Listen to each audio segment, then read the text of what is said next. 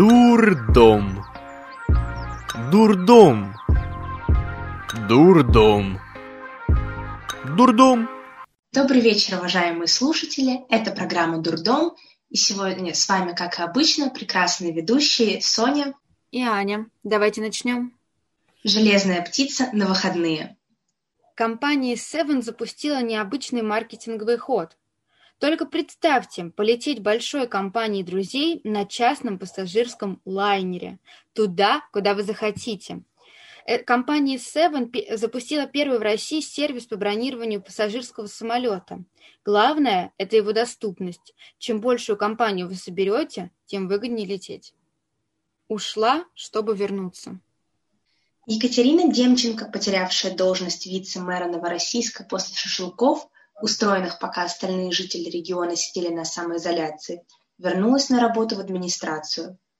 В мае в сети появилось видео, на котором девушка в компании друзей отдыхает в районе Абрау-Дюрсо. Через два дня глава Новороссийска объявил об увольнении своего заместителя. Увольняли девушку за неподобающее поведение муниципального служащего, которое не требует комментариев.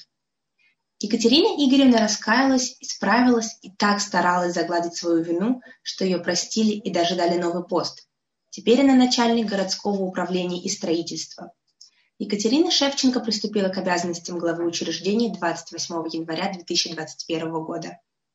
Перейдем к нашей постоянной рубрике. В четырех словах.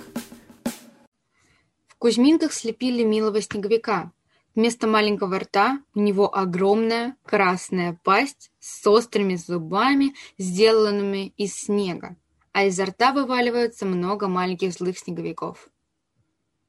Российский бизнесмен Антон Андреевич Оника обратился к депутатам Государственной Думы с предложением запретить в социальных сетях эмодзи с символикой огня.